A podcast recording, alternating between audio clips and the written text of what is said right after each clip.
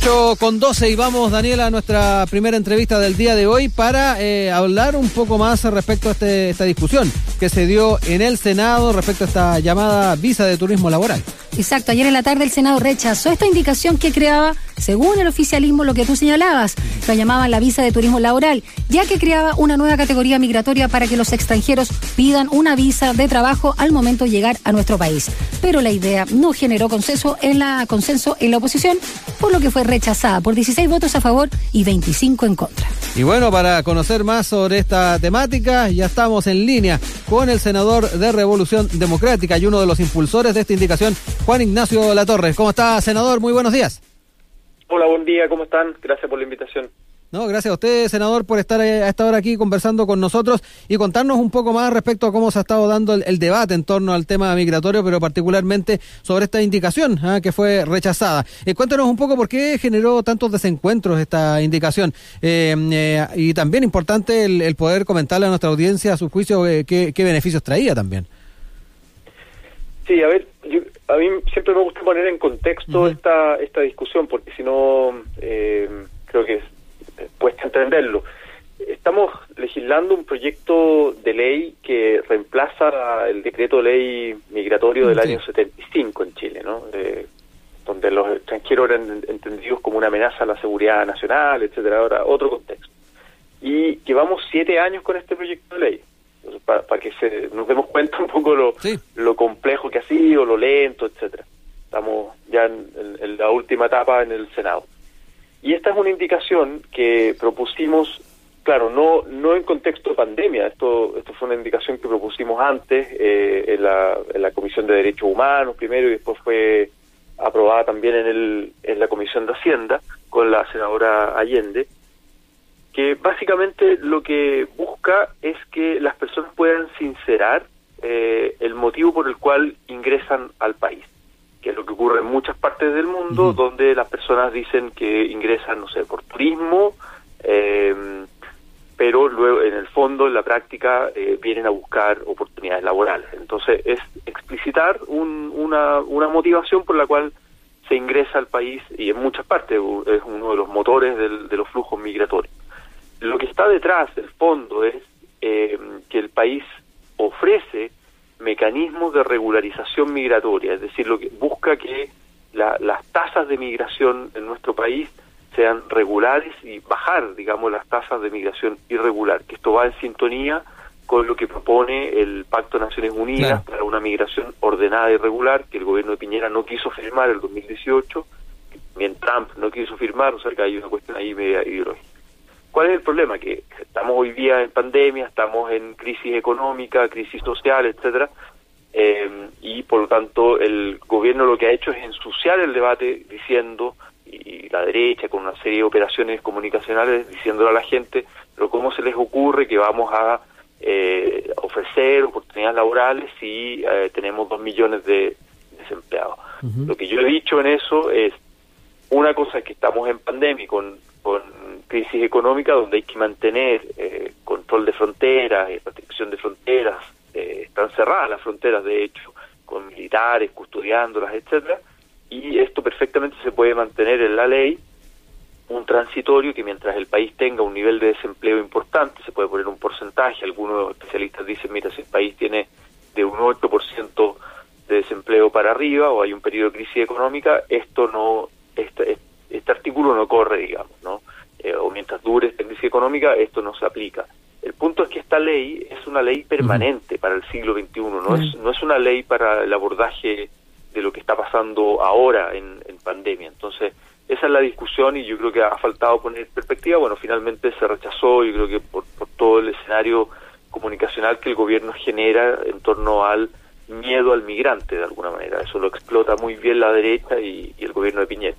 Senador, buenos días. Em, quería preguntarle sobre el trabajo que vienen realizando desde el Congreso para justamente todo el tema de la migración en nuestro país y la realidad de los migrantes. Justamente ayer en conversación con Estación Central, el abogado Daniel Ortega del Instituto Católico de Inmigración decía que las dos eh, posturas, la de las visas, en este caso laborales, y las consulares, eh, eran muy teóricas, no tenían que ver con la realidad, ambas contemplaban además burocracia y no tenían mucho que ver con los problemas reales eh, de los inmigrantes. Y en ese sentido pedía y demandaba mayor participación de las organizaciones civiles que trabajan con ellos. ¿Cómo ha sido también ese diálogo? Sí, muy de acuerdo. Eh, nosotros, de hecho, también cuando me tocó tramitar el proyecto en la Comisión de Derechos Humanos, que fue un, periodo muy breve por, por la urgencia que le puso el gobierno, etcétera, una serie de cuestiones administrativas, no, no me dejaron eh, eh, tramitarlo con la profundidad que hubiese querido. Pero igual, en ese contexto, eh, yo convoqué a, un, a una serie de reuniones, una red que hay de organizaciones de la sociedad civil en torno a eh, la defensa de los derechos de las personas migrantes. Algunas son chilenos, pro migrantes, por decirlo así, y otros son eh, propias organizaciones de, de migrantes. Y también gente del mundo académico. Nosotros en Chile tenemos muy buenos eh, investigadores, investigadoras de distintas universidades que vienen vienen investigando, vienen escribiendo, publicando sobre el tema migración hace mucho tiempo. Yo antes de ser parlamentario, esto una, una pequeña paréntesis, trabajaba en la Universidad del Hurtado y ahí tenía también, había una red de académicos muy buenos junto con el servicio jesuita migrante que yo venía trabajando con ellos hace tiempo. Entonces, es una realidad que conozco, sé cuál es el, la demanda que ellos tienen, en el fondo es eh, que la propia ley no genere más irregularidad. Es una de las cosas que eh, las mismas organizaciones le dijeron al gobierno cuando crearon la visa de responsabilidad democrática con, eh, Venezuela, y cuando Piñera fue a Cúcuta, todo el show mediático que hizo en Cúcuta, ahí hizo un efecto de llamada para que vengan muchísimas personas de Venezuela a Chile y después genera esta visa. Eh, y ahí las mismas organizaciones le dijeron, ojo, presidente, esto va a generar aumento de personas eh, en situación irregular y de, personas de ingreso, digamos, por pasos no habilitados. Tal cual, es lo que, si uno mira los datos del 2018 hasta ahora, es lo que es lo que ha pasado. El gobierno dice que eh, el aumento es por el, esta indicación que nosotros presentamos. Eh, y lo muestran en, la tele, que se en los medios de comunicación, cómo ingresan ahora algunos venezolanos, pero la verdad es que eh, esto no es desde agosto, esto es desde el 2018 que viene ocurriendo eh, el aumento de personas en situación regular en este gobierno, con este gobierno, y eso se le dijo. Eh, el problema es que, bueno, prefieren hacer esta este debate más de, de tipo de operaciones comunicacionales, digamos, para, ahí lo que me preocupa es que exacerban un sentimiento de alguna manera, una actitud también de, de antimigrante, de racismo, de discriminación, de xenofobia, de miedo al migrante, cuando sabemos que, la realidad es muy diversa, es muy, muy compleja. Eh, el mismo Banco Central ha dicho, los migrantes aportan a Chile cuatro mil millones de dólares al año, esto en periodos normales, digamos, no ahora en la crisis. Creo que, ha faltado un debate con altura de miras y, un poco qué política migratoria queremos para el siglo XXI. Eh, senador, en ese sentido también es importante recordar eh, una temática que ha marcado esta discusión eh, desde hace bastante tiempo, cuando ya se empezó a, dialogar en torno a ir cambiando esta ley de inmigración que tenemos, que es el comprenderla también con un prisma de, derechos humanos. da la impresión de que todavía ha costado internalizar esa idea en, las discusiones y también en el ámbito parlamentario. El tema ideológico ha, estado presente en, la discusión y, es importante también hacer un poco el paralelo con la aprobación que se hizo en el Senado del artículo que crea la, visa consular para oportunidades laborales, eh, que, también de alguna manera tal vez responde un poco más a los criterios ideológicos de algún sector político. Pero cuando nos ponemos a analizar eh, si es que efectivamente se lo está observando como un derecho humano el tema de la migración, me pareciera que todavía está extraviado ese, ese Perdona, yo solo agregar, Rodrigo, a tu misma pregunta, que ¿cuál cree el senador que es el gran miedo que tiene este gobierno frente a la inmigración, más allá del tema de la pandemia que ahora se puede usar como excusa, como se ha usado también para el salario mínimo y para otros temas de carácter social y humanitario. Sí, a ver, yo diría que el, gobierno de derecha usa un guion que por lo demás usan otros gobiernos de derecha o otras derechas en el mundo. Si uno ve en España el debate sobre migraciones de Vox y del Partido Popular hace tiempo, en periodo de crisis económica, en Europa lo han hecho también. en Francia la extrema derecha lo ha hecho, en Italia, etcétera, en Estados Unidos Trump también lo, lo usa cada cierto tiempo y Piñera lo usó. Piñera lo usó el 2017 en dos oportunidades cuando fue candidato presidencial, la, la vinculación de, por ejemplo, migraciones con delincuencia, exacerbar, decir, ah, ok, hay algunos focos de delincuencia donde hay personas migrantes en algunas eh, regiones del país, eh, y, y, eso se exacerba desde el punto de vista comunicacional, desde los medios, etcétera, se le da mucho bombo.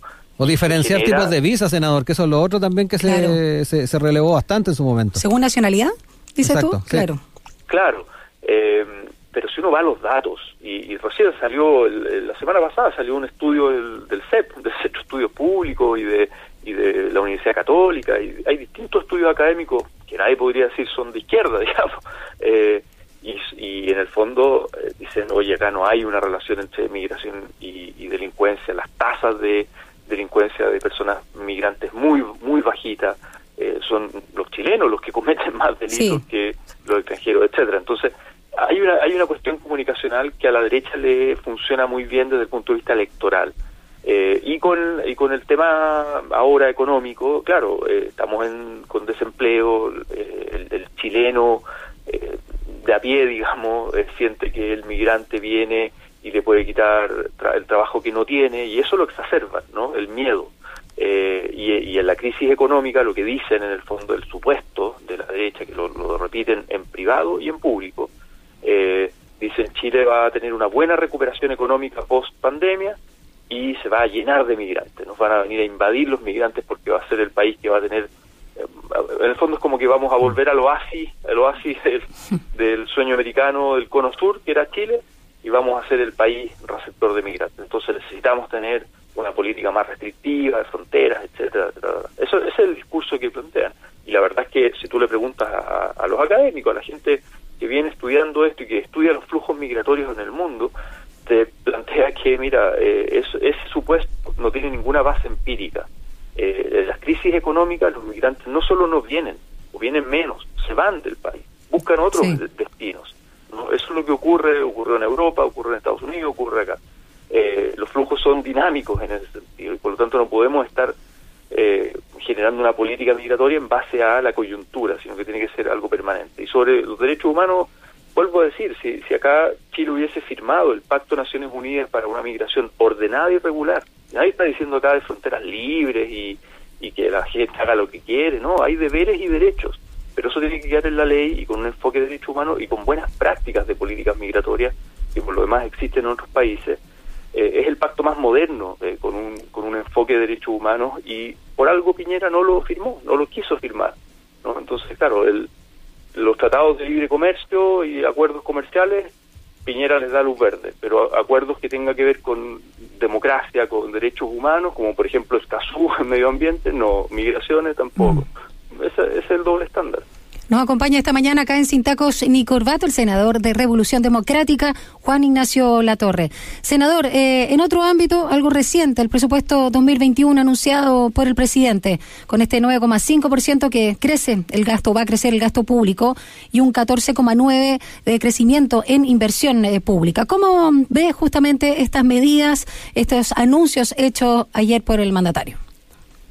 A ver, claramente eh, uno espera que el presupuesto tenga un efecto contracíclico, digamos, que el, que el gasto público y la inversión pública, un poco volvemos al debate clásico de corte keynesiano, en el fondo, en periodo de crisis, acá el Estado tiene que jugar un rol importante de reactivación económica, ¿no? de, de incentivos, de, de, subsidios o de obras directas, en el fondo. ¿no? Por ejemplo, el sector vivienda, yo estoy en la Comisión de Vivienda y ahí tuvimos una sesión con el ministro Ward, semana pasada, todavía no estaba listo el, el, el presupuesto, pero nos adelantó algunas cosas y, y, claro, y uno espera que sea un presupuesto que ayude a reactivar la economía, a generar empleo, etcétera, a, al dinamismo, no en el fondo entre Estado y mercado, con el sector privado. Y eso en general a mí me parece bien, o, o el aumento también de gasto social, ¿no? Mm. De, de, priori de, prioridades sociales. Pero sin recorte, senador. No, no mover el dinero de un lado para otro, como también acusaron muchos. Exactamente, e-, ese, es el problema, ya allá iba, que en el fondo acá a veces se, se visten bien es como vestir un santo pero se desviste otro, ¿no? Eh, y, ese movimiento de dinero. Entonces eso es lo que vamos a tener que ver más en, detalle.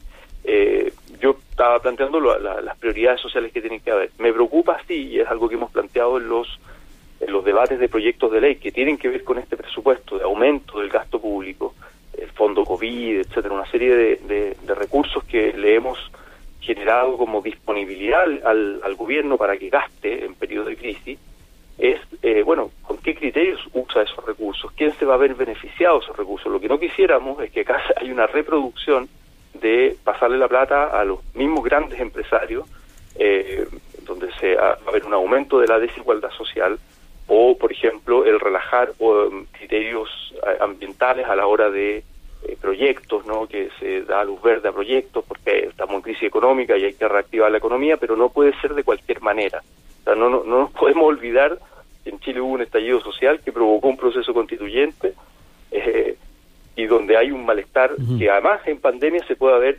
agudizado. Entonces no podemos estar repitiendo las mismas recetas de los años 90, ¿no? de relajar medidas ambientales, laborales, etcétera, sociales, ¿no? y reproducir con el presupuesto público, con el rol del Estado, pasarle la plata en el fondo al sector privado sin condiciones, ¿no? Sin condiciones. Ahí hay un debate que es que es más de fondo, que es de área chica, que tenemos que, ver en, muchos detalles, ¿no? Pero eso, eso yo creo que ahora se viene una gran discusión sobre, sobre aquello, digamos, está recién presentado y, y, empezamos esa discusión más, más de detalle.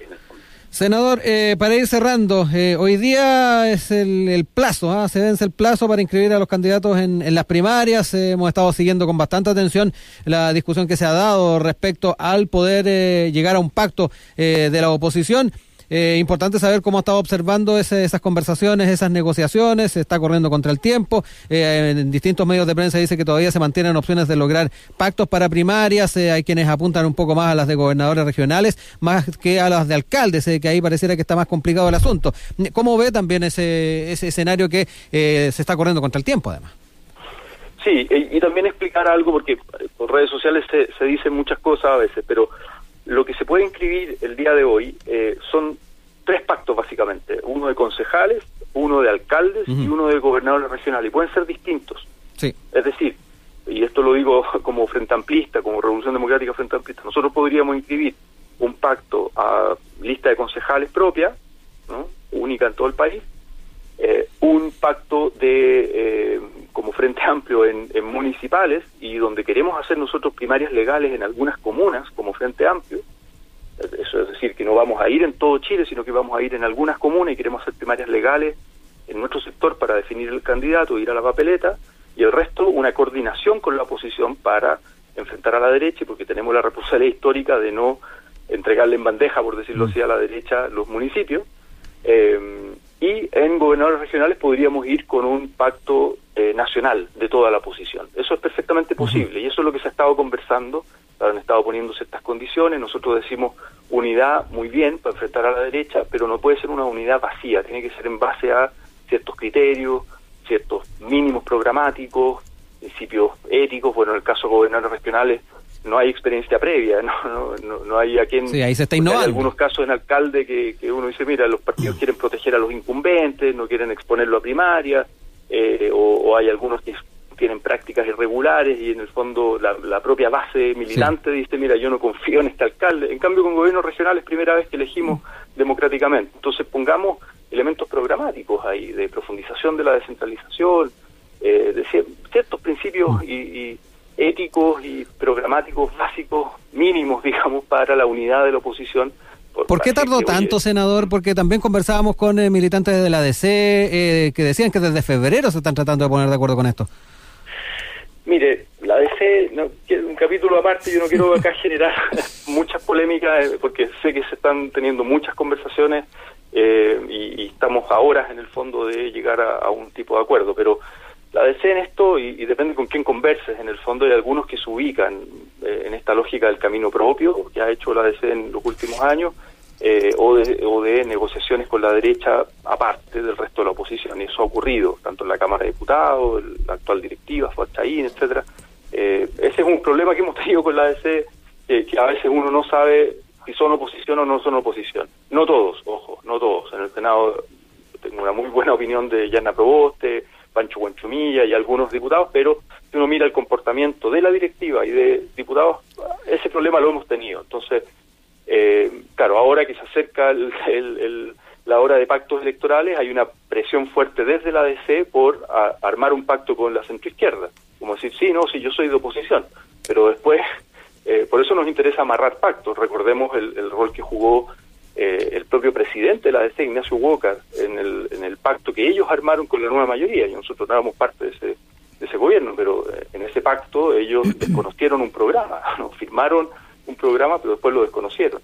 entonces, no queremos repetir esa historia acá. Y, claro, cuesta porque son 12, 14 fuerzas políticas, no es fácil, la, oposición ha estado fragmentada, eh, en la Cámara de Diputados sobre todo ha habido muchas dificultades de ponerse de acuerdo, la, la mesa siendo mayoría la oposición la tiene la derecha, o sea, ese es un ejemplo. Por eso esa eh, claridad que necesitan de esos acuerdos mínimos, senador. Claro, sí, oye, unidad bien para derrotar a la derecha, pero esto no se trata simplemente de eh, reemplazar a la derecha electoralmente, sino que cuál es el proyecto ¿Con quién? cuáles son los mínimos. Exactamente. Y en eso estamos, en eso estamos. Senador eh, Juan Ignacio Latorre, senador de Revolución Democrática, muchísimas gracias por este contacto telefónico con nosotros acá en Sin Tacos ni Corbata. Que tenga un lindo día. Buen, buen día a ustedes también. Está muy bien. Gracias, chao. Gracias, senador. Chao.